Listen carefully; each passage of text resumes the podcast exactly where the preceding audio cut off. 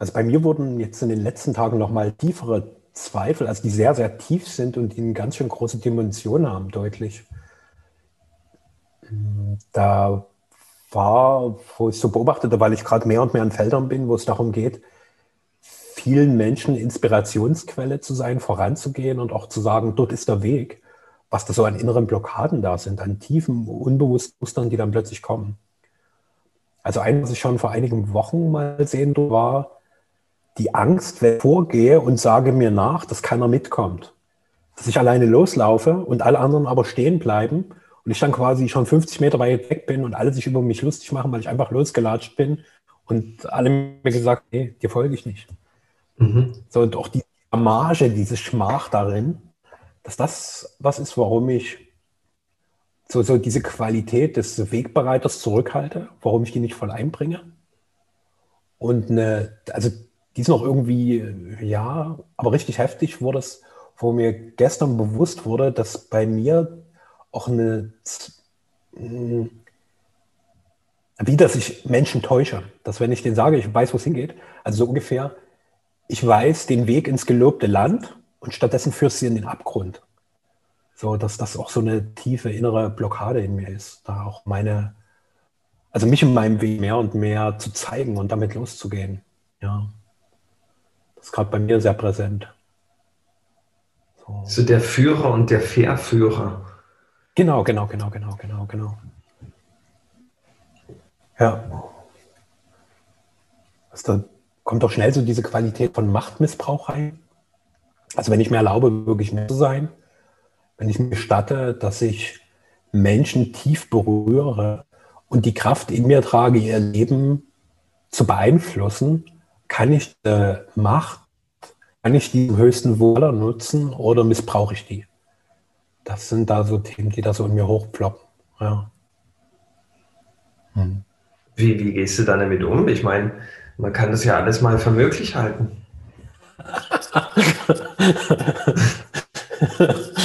Schön. Also das wäre jetzt äh, sehr provokativ. Also das ist sehr provokativ, aber wenn man sich dem mal stellt und sagt, okay, ja, vielleicht ist da ja was dran und mein bisheriges Wirken war eigentlich kompletter Bullshit, hat niemand was genützt, am wenigsten mir selbst. Wo landet man dann, wenn man, wenn man das anerkennt? Also ich war da schon oft und habe mir das immer versucht anzuerkennen. Ich habe dann bis dahin, dass ich immer konsequent gesagt habe, okay, ich anerkenne das und ziehe jetzt einen Schli Schlussstrich. Lasse alles los. Es waren Momente des absoluten Loslassens für mich. Und da konnte ich dann, das hat, äh, da war ich dann wieder in der Freude. Weil das kann ja sein, dass man immer mal wieder auf den falschen Dampfer kommt. Ja. Und dann zu sagen, okay, ich gehe mal an Land und überprüfe erstmal, wo dieser Dampfer hin wollte, oder?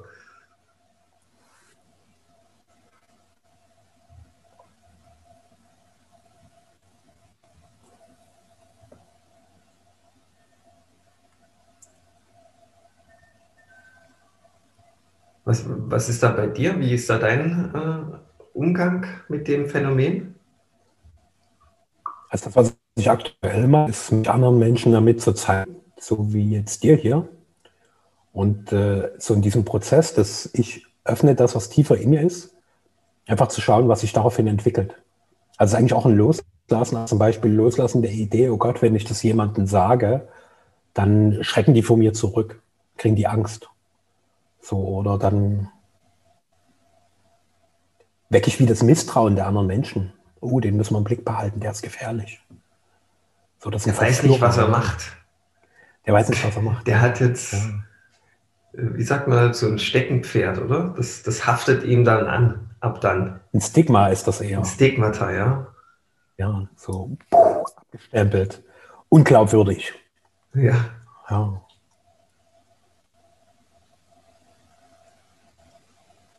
Also für mich ist es wie so, so eine Begrenzung dessen, was tatsächlich angriff. So, so ganz viele kleine Mini-Mechanismen, die einfach das große Potenzial wie reglementieren. Und denen immer näher zu kommen, einfach sehen, was da in der Tiefe ist und was das auch bewirkt. Also so wie viel hält. Und so in meiner Selbstwahrnehmung meine ich ja schon, ich wäre durchaus ganz weit und sehr offen. Und dann sehe ich halt, boah, da auf einer tieferen Ebene ist da noch ganz viel gedeckelt. So, was ich nicht ausdrücken will. Und hat auch viel damit zu tun, dass mich so diese Unvorhersehbarkeit wirklich intensiver Entwicklungsprozesse, dass mich die noch so ein bisschen erschaudern lässt. Weil was ich immer bemerke, wenn ich wirklich in meine Kraft mehr reingehe, das löst halt bei Menschen auch erstmal Irritation aus. Da ist nicht nur Jubel und Yes und Begeisterung, sondern da können auch ziemlich heftige Abwehrreaktionen kommen. Und da auch zu sehen, dass das Teil dieser Kraft ist. Also da nicht zu sagen, okay, das muss aber immer so ein wundervolles, transformatives Wellnessprogramm sein, wo sich Menschen in so einem ganz wundervoll lässigen Kuschelkurs peu à peu in ihr wahres Selbst hineinentwickeln, sondern auch zu sehen, dass es Momente braucht, die echt verstörend sind wo der andere ausflippt, voll in seine ganzen Muster reingeht und total alles raushaut, was da an Abwehr- und Schutzprogramm in ihm drin ist. Und da stehen zu bleiben und nicht zurückzuschrecken und sagen, oh, tut mir leid, so habe ich es nicht gemeint, ich bin wieder lieb. So sehr kindliche, wenn wir vermeintlich den anderen gereizt haben. Und gerade in diesem Reiz, die Reizschwelle ist für mich wie so ein Übergang in eine neue Form von Größe. So, weil, weil da plötzlich Teile kommen, die ich ja ansonsten im normalen Leben nie zeige. So, da kommen plötzlich Seiten, wo ich denke, wow, krass. Vor dem anderen zurückschrecke und kann ich da präsent bleiben? Kann ich da bleiben?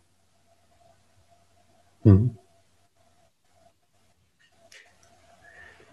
Die äh, Frage könnte man ja auch ganz bewusst stellen, obwohl es vielleicht gar nicht so ist nimm mal den Fall an, zu dir kommt jemand, der ist total orientierungslos und dem sagst du, nachdem er schon bezahlt hat, um das noch ein bisschen auf die Spitze zu treiben,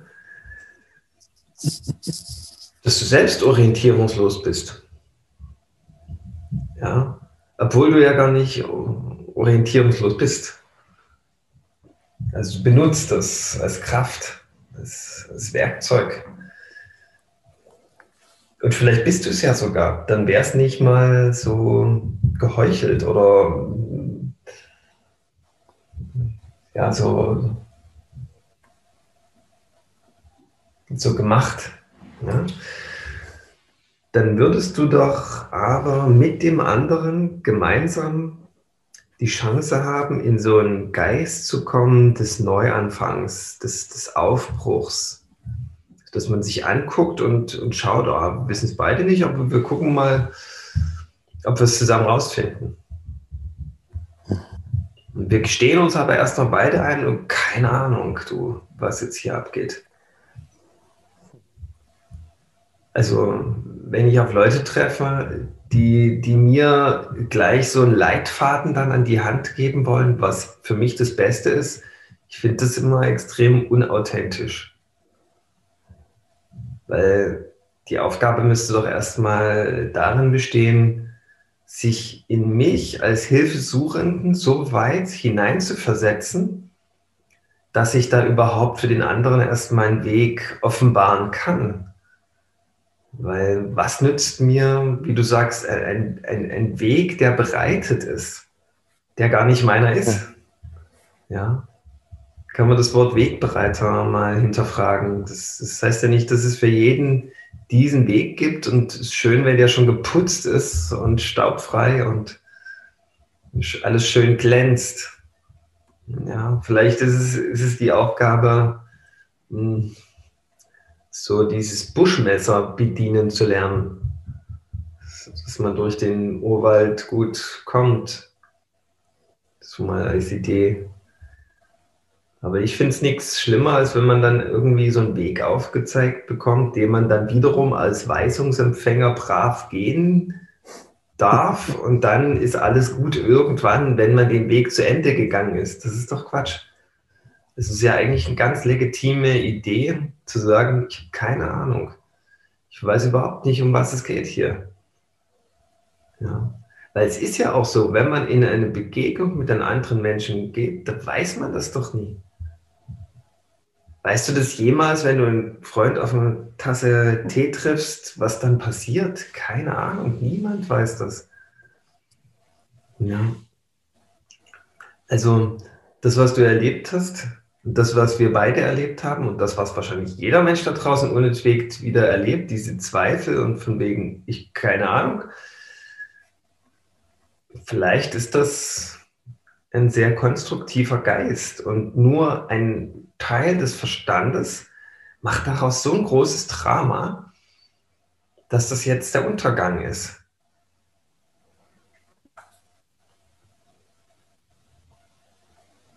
Hm. Aber die Antwort ist ja auch, wenn du am Weg bist, dann weißt du, wie der Weg geht. Wenn du noch gar nicht am Weg bist, dann brauchst du ja gar nicht wissen, wie der Weg geht. Ja, das ist schon wieder so, so, so eine vorauseilende Weisheit, so ein vorauseilendes Weisheitsempfinden oder Bedürfnis. Ja, dass ich das dann weiß, wissen will zumindest. Ja, das ist eigentlich totaler Käse.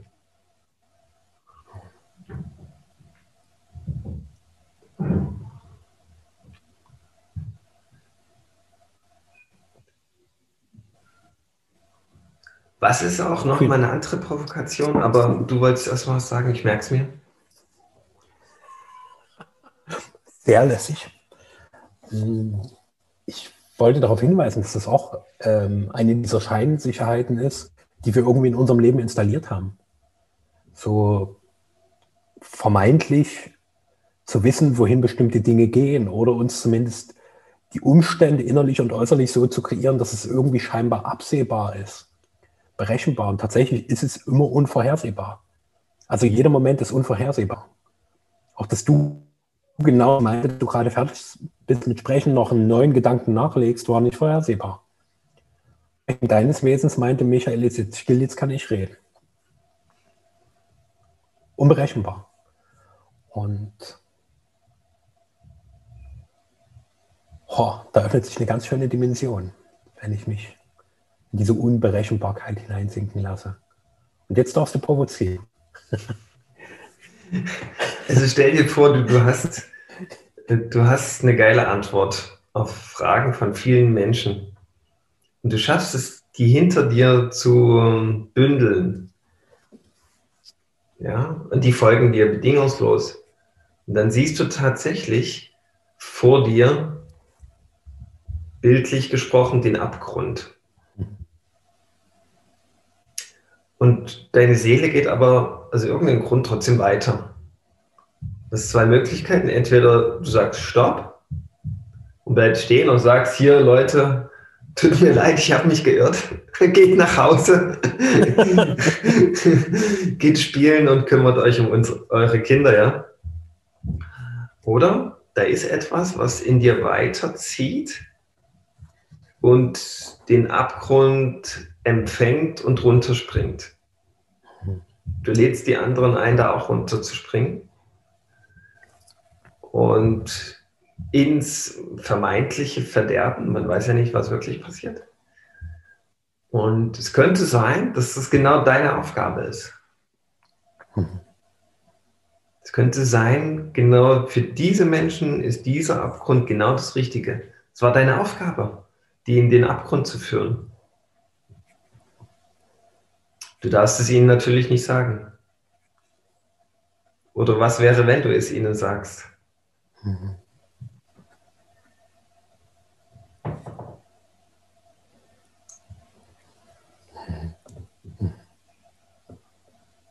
Aber ich denke mal, wenn du das machen würdest, du würdest, du hättest dann schon längst das Wissen empfangen, warum das notwendig ist, dass die da alle runterspringen sollen.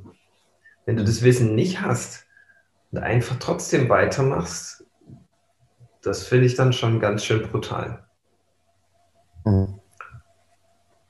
Also man sollte schon, wenn man erkennt, dass der eigene Weg führt in die Verderbnis, ins Drama und in das Leid, die Größe haben, Leute, stopp, wir müssen nochmal alle zusammen neu gucken. Mhm. Aber wenn man seine tiefe Wahrheit lebt, da ist das, da gibt es verschiedene Formen von Zweifeln.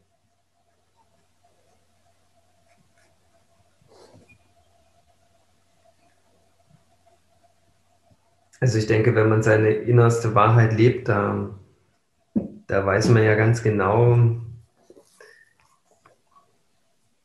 immer wieder aufs Neue, warum das die Wahrheit ist und warum man die zu leben hat.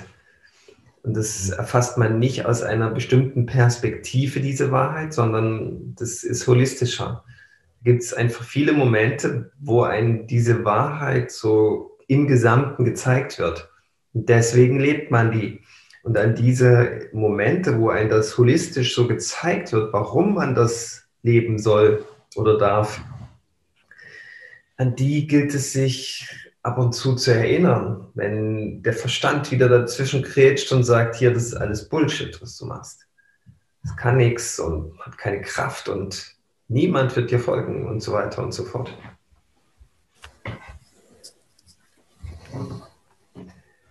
schön ist, wenn man, wenn man die Dinge, also dann eben, mir, mir geht es oft so, dass ich die dann so als Spiel auf die Spitze treibe und dann sage, oh, ich mache das trotzdem.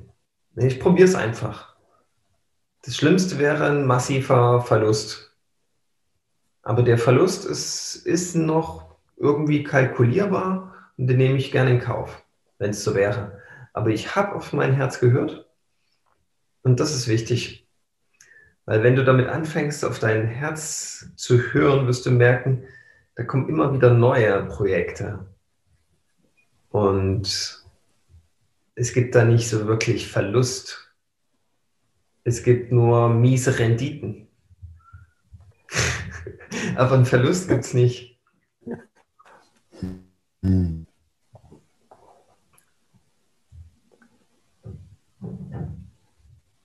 Was für mich gerade deutlich wird, dass Abgrund ja auch eine Idee ist. Das ist ja auch nur eine Idee von Vorhersehbarkeit. Mhm. Und ich habe ja keine Ahnung, ob der Abgrund wirklich der Absturz ist oder ob nicht völlig was anderes passiert.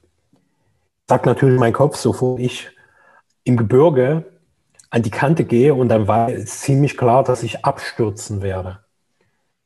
Und in unserer realen, materiellen, äußeren Welt ist das richtig. Aber ob das in der Welt genauso ist, da merke ich gerade, da kommt ein ketterisch neugieriger Zweifel auf. Das meint, vielleicht ist der Abgrund eher das ab auf den Grund.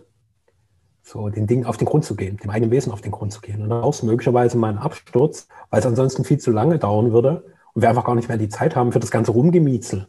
Und da irgendwann mal über zig Umwege irgendwie in der Tiefe anzukommen, sondern man darf hineinfallen das Abgründige des eigenen Wesens. Hm. Selbst der Abgrund ist unberechenbar. Ja, ja du, du kannst es tatsächlich nicht wissen, weil dir dein, durch deinen Zweifel, durch deine Angst aufgezeigt wird, dass du gerade durch ein Tor gehst. Mhm. Und du weißt einfach nicht, was hinter dem Tor ist weil dort warst du ja noch nie. Und deswegen fängst du an zu spekulieren, was dort sein könnte. Und die Frage ist, um, auf welche Kreation deines Verstandes oder deines Egos fällst du zuerst herein? Ja, mit welcher Kreation bist du am ehesten identifiziert? Und wo bleib, worauf bleibst du hängen? Ja, es ist ja nicht gespeist aus einer Erfahrung. Es ist ja gespeist aus einer Vermutung, aus einer Annahme. Und das ist der ewig stattfindende Vorgang. Ähm, wem, wem bin ich mehr verpflichtet? Diesen, diesen Gedanken, mit denen ich mich voreilig identifiziere und mit denen ich dann ewig wochenlang mich auseinandersetze? Oder mit der Idee, dass ich nicht weiß, was dann passiert. Und ich muss dorthin gehen, um es herauszufinden, um wirklich in diese Erfahrung zu gehen. Ich muss, ich muss, ich werde genau genommen von der Liebe herausgefordert, von der Klippe zu springen und zu sterben für die Liebe.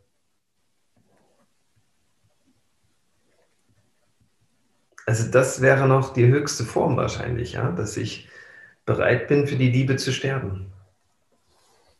Weil das steht auf dem Spiel, klar. Das sagt mir zumindest ein Gedanke.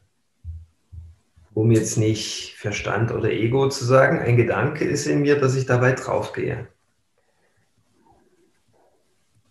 Und wenn ich aber in meiner Wahrheit bin und die Liebe durch mich lassen mache, dann habe ich keine Ahnung, wo die mit mir so richtig hin will.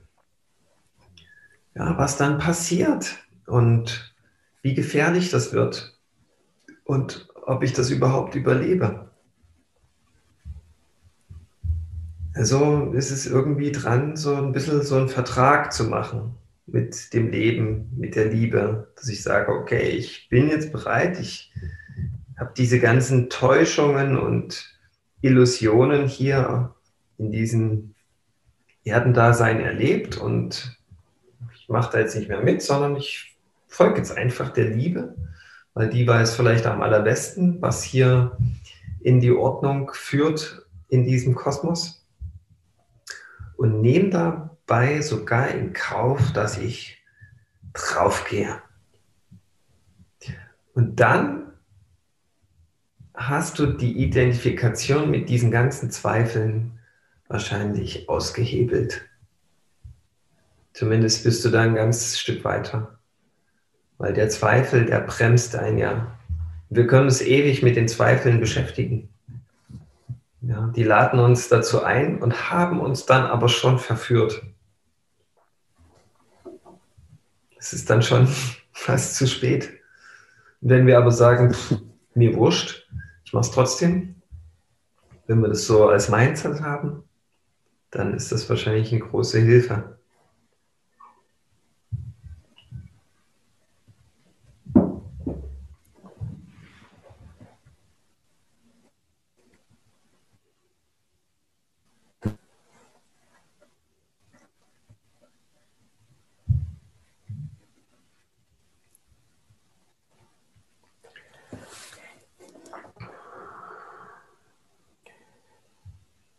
Damit entlarvst du vielleicht so ein bisschen als eine Hürde und gleichzeitig auch irgendwie wie so ein Warteraum, in den ich mich begebe und ich gerne nur so in, von Zweifeln umkreisen lasse. Und dann passiert aber nichts mehr. Und da dies, diese Haltung ist einfach das zu überprüfen. Also an sich, für mich brauchst in diesem Moment die Prüfung. Hey, ist, ist da was dran, was, was mit, wo mich dieser Zweifel noch auf was hinweisen will, was ich aktuell noch nicht gesehen habe? Oder ist es nur so ein Täuschungsmanöver meiner inneren Bequemlichkeit, die mich irgendwie weiter in der Komfortzone des Warteraums halten will? Oder seid aus der kleinen Haltestelle meiner Biografie rauszutreten, mitten rein ins Leben und sagen, wow, hier bin ich. Hier bin ich, ich bin bereit zu leben. Ich bin bereit zu lieben bin bereit, mit meiner Lebendigkeit und meiner Liebe zu wirken. Aber das wäre auch eine tolle Aushebelung, äh, die Liebe zu prüfen, finde ich. Also ich mache das immer wieder mal gern. wenn, die, wenn die Zweifel zu groß werden und ich darüber vergesse, den eigenen Weg zu sehen, dann, dann sage ich der Liebe, oh, bin gerade nicht sicher, ob ich das wirklich machen soll. Sende mir doch mal ein Signal. Und ähm, dann bin ich sofort durch den Trick, die Liebe prüfen zu wollen, weil die nimmt mir das ja nicht übel, ja. Die ist ja dann nicht eingeschnappt. Ja? Dieser Trick macht mich wieder total weit. Der macht mich wieder total offen, weil ich muss ja jetzt offen sein, um das Zeichen der Liebe empfangen zu können. Und ich muss mich dann in dieser Offenheit schon mal nicht länger mit den Zweifeln beschäftigen. Und dann könnte man sagen, die Liebe schickt dir ähm, Wunder. Und das bestätigt dich dann wieder darin, weiterzugehen auf diesen Weg, wo du gerade Zweifel hattest. Und vielleicht ist es aber auch anders, dass man in dieser Offenheit die eigentlichen Wunder, die ständig um uns herum passieren, erst wahrnimmt. weil, dann, weil dann kommt dir alles wie ein Zeichen vor. Und das ist aber auch gut. Da ist nichts Schlechtes dabei. Also das wäre das wär so noch so ein Trick.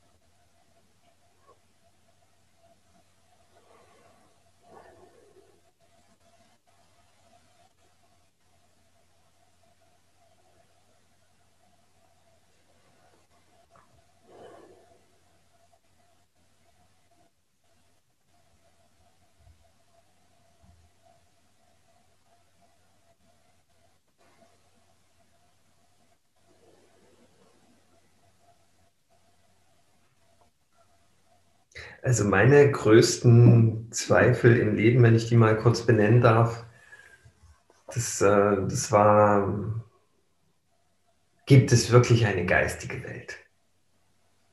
Das war so meine große, das war so meine größte Zug im Leben dorthin und gleichzeitig äh, mein größter Zweifel. Weil wenn es das nicht gibt, dann hat mein Leben keinen Sinn. Ich brauche einen Beweis. Also habe ich immer wieder mir den Beweis äh, von Gott eingefordert. Und irgendwann habe ich das so geballt um die Ohren gefledert bekommen. Das, da war das dann dahin. Und wenn du dann in diesem Wissen bist, dass es eine geistige Welt gibt, dann gehst du ganz anders mit diesem Spiel um. Also die größte hm, Zweifelbeseitigung in meinem Leben war ein einwöchiges Channeling-Seminar mit Gerd, Gerold Voss. Und da bin ich auch so hin von wegen, den werde ich aber genauer unter die Lupe nehmen, ob da wirklich hier die geistige Welt durch den spricht, ja der hat in einer Woche von früh bis spät die geistige Welt gechannelt. Und da war immer wieder bei mir so die Erkenntnis, das kann sich keine Sau ausdenken, was der hier durchgibt. Das, der muss irgendwann kollabieren. Das, das, äh, wäre, das geht einfach nicht. Das kann nur die geistige Welt leisten. Es geht nicht anders. Und es war immer wieder.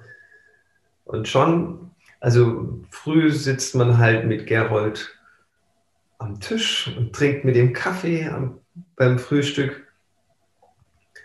Und der isst auch Brötchen und schmiert sich auch Butter drauf und Marmelade und legt auch mal eine Scheibe Wurst drauf. Und man redet mit denen und lacht vor allen Dingen die ganze Zeit mit dem.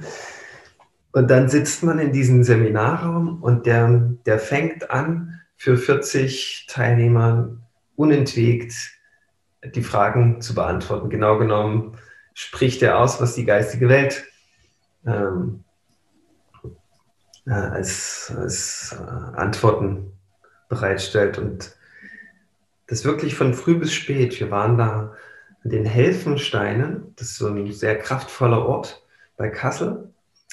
Und dann sind wir immer noch spazieren gewesen und er hat dann trotzdem noch draußen irgendwelche Naturwesen permanent gechannelt. Alles, was dem so über den Weg gelaufen ist, durfte da, durfte da ja, durch ihn sprechen. Und da, da tauchst du in so eine ganz andere Welt ein, wenn dieser Zweifel weg ist. Der Zweifel am Leben, was hier alles möglich ist als Potenzial. Und bei mir ist dann alles zusammengebrochen danach, als ich in diesem Wissen war. Das, das fing schon an, dass ich auf dem Parkplatz, um nach Hause zu fahren, nicht mehr wusste, wo mein Auto steht. Ich habe es nicht gefunden, obwohl da bloß eine Handvoll Autos standen. Und dann bin ich beim aus der Parklücke rausfahren, bin ich erst mal hinten gegen die Wand gefahren. Dann habe ich es irgendwie auf die nächste Straße geschafft. Und auf dem Weg zur Autobahn habe ich erst mal drei, vier rote Ampeln überfahren. Ich saß in dem Auto und irgendwie war ich noch gar nicht wieder so ganz in dieser Welt.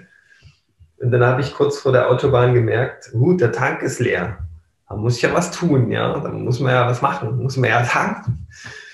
Und dann bin ich wieder zurückgefahren zur Tankstelle, habe voll getankt und bin einfach los. Kurz vor der Autobahn habe ich gemerkt, ich habe ja gar nicht bezahlt, ja. Dann bin ich wieder zur Tankstelle zurück und habe gesagt, hier, sorry, ich, habe ja gerade hier getankt und bin einfach losgefahren. Tut mir leid, äh, das ist mir noch nie passiert und ich möchte es gerne rückgängig machen. Hier ist meine Karte. Dann sollte ich bezahlen und ich habe erstmal nicht mehr gewusst, wie der Code von meiner Karte ist. Es war alles weg. Es war alles so bedeutungslos geworden. Diese ganze Welt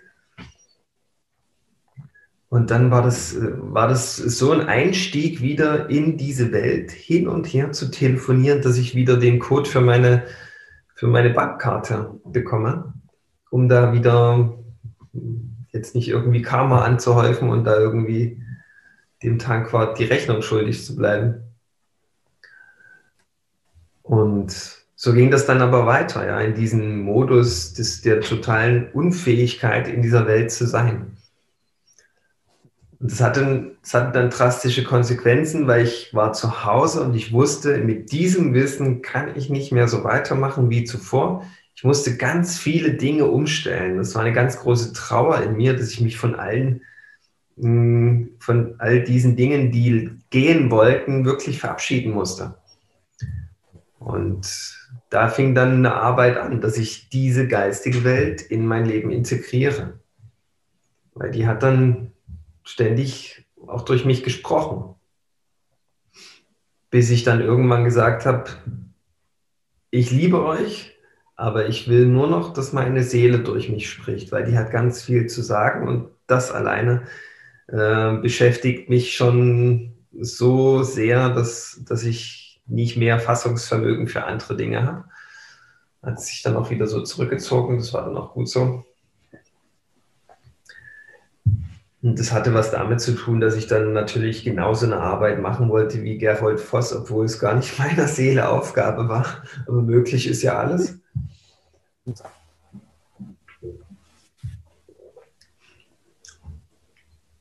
Genau. Also das war so mein tiefster Zweifel im Leben. Den ab dann waren alle Zweifel, die danach kamen, überschaubar, sage ich mal so.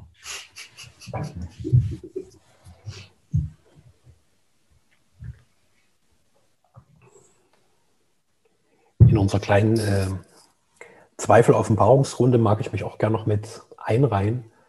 Also für mich ist empfunden der Zweifel an, an mir selbst, der Zweifel an meinem Wesen, an meiner Richtigkeit, an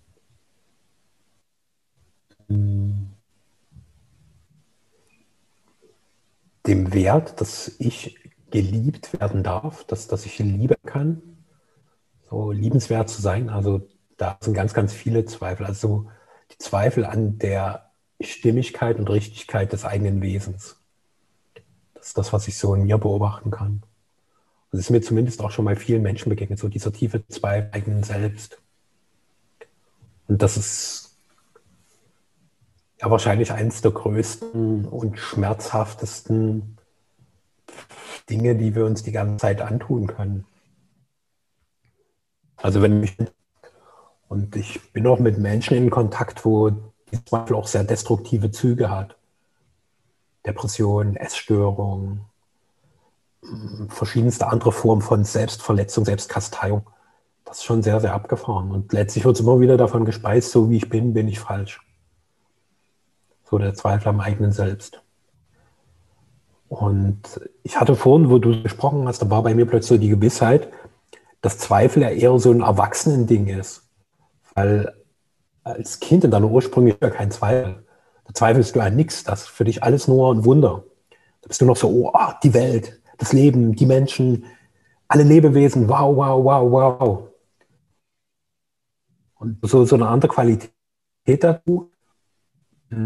Sind die anderen Lebewesen, sind die gütig, sind die liebevoll oder sind die möglich total gefährlich? muss mich von denen fernhalten. Sind fremde Menschen gefährlich? Ist die Welt, ist das Leben, ist es gefährlich? Und das sind ja Dinge, die quasi so von, von der Welt der Größeren so peu à peu in mein kleines, unschuldiges System einsickern und irgendwann mehr und mehr dieser offenen, neuen, freudvollen Atmosphäre wie, ja, verunreinigen. Und in dieser Verunreinigung sind halt ganz viele Samenkörnchen für Zweifel. Und diese Saat geht halt mehr und mehr auf, weil wir uns ja auch in einem Kollektiv bewegen, wo Zweifel permanent genährt werden. So, da wird immer kräftig draufgegossen. Also guck dir unsere gesamte Medienlandschaft an. Das ist ja eine einzelne, einzige Zweifelindustrie. So, unsere ganze Wirtschaft, alles, was wir so an Angeboten haben, hat ganz viel mit Zweifel zu tun. Den meisten Kram würden wir zweifeln würden. Wäre völlig irrelevant. Das ist schon ziemlich krass, das mal so bewusst zu sehen. So. Also der, das ist ja der größte Konflikt, den man so haben kann, wenn man nicht weiß, äh, was man ist, ja. Hm. Und klar, unsere Normalität, die schreibt uns vor, dass es gar keinen Wert hat, zu sein, was man ist.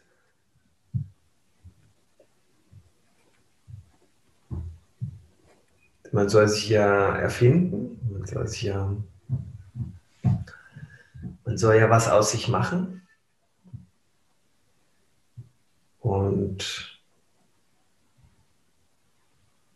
tatsächlich kann man das nur auflösen, indem man sich erinnert, was man ist. Und erst diese Erkenntnis ist die Medizin, dass die Zweifel mh, hm, keine Kraft mehr haben. Verschwinden werden sie nie, aber keine Kraft mehr haben. Das ist richtig ausgedrückt. Die Kinder, die sind das ja noch ganz und gar. Irgendwann kommt aber der Punkt für jedes Kind, wo es mehr Bewusstsein in das reinbringen darf, was es ist. Manche haben das ja Natur gegeben. Da wächst das Bewusstsein so langsam mit. Aber Standard ist das nicht. Standard ist, dass man irgendwie wild ein bisschen spielt als Kind und dann irgendwie Punkte erlebt, wo man mit aller Brachialität vom Leben gezeigt bekommt, so geht es nicht weiter. Jetzt musst du hier als Verstand was tun. Ja, mach was aus dir und so weiter. Und da bekommt dieses Schein, diese Scheinseele, dieses Ego oder wie man es nennt, dann auf einmal eine Lebendigkeit. Ja, dann fängt man an zu funktionieren. Und sich dann wieder zurück zu erinnern, was man eigentlich ist und wofür man hier ist, das ist dann eine große Herausforderung. Im besten Falle spielst du frei und lernst die Grenzen kennen, in denen du spielen darfst und wirst langsam bewusst mit dem, was du da machst, so dass dann, wenn dann das Leben doch mal daherkommt und sagst, hier, so geht's aber nicht, du musst machen, was alle machen, dann kannst du dich erinnern und sagen, hu, ich bleib da mal hier und prüf das mal, ob das wirklich so ist. Ich nehme das mal als Herausforderung. Und ich glaube, das, das ist eine große Aufgabe, Kinder so zu begleiten, dass sie da reinwachsen so, dass sie so gewissenhaft dann in diesen Momenten mit sich umgehen, dass dann nicht diese äh, falsche Identifikation stattfinden kann. Ja, das wäre eine, das ist eine große Aufgabe. Weil das ist ja alles dann im unterbewussten Bereich, wo dann diese Vorgänge stattfinden, wo diese falsche Identifikation stattfindet.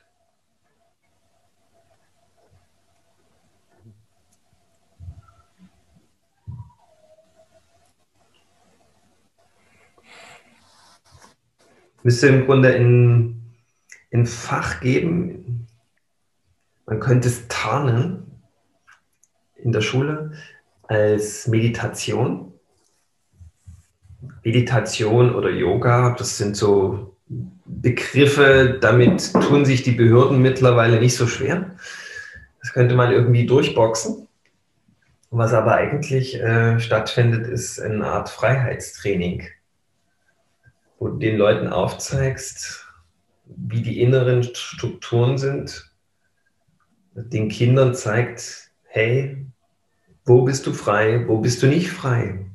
Was entspricht deiner Seele? Was entspricht nicht deiner Seele? Folgst du ausschließlich der Freude oder bist du mit Dingen identifiziert, die dich überhaupt nicht glücklich machen? Und die machst du nur, weil es alle machen und weil du dich nicht ausgegrenzt fühlen möchtest. Solche Dinge würde ich dann anbieten. Hatte ich letztes Jahr schon vor, kam mir leider Corona dazwischen. Aber irgendwann wird Corona auch seine Aufgabe erfüllt haben. Und dann können wir ja nochmal neu starten.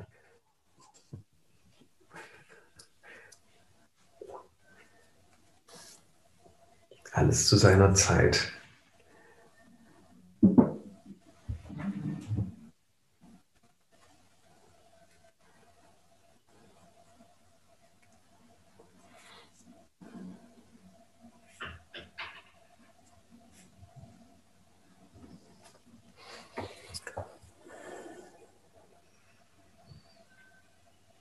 Für mich war es ein schönes Schlusswort. So, der Neustart zu seiner Zeit.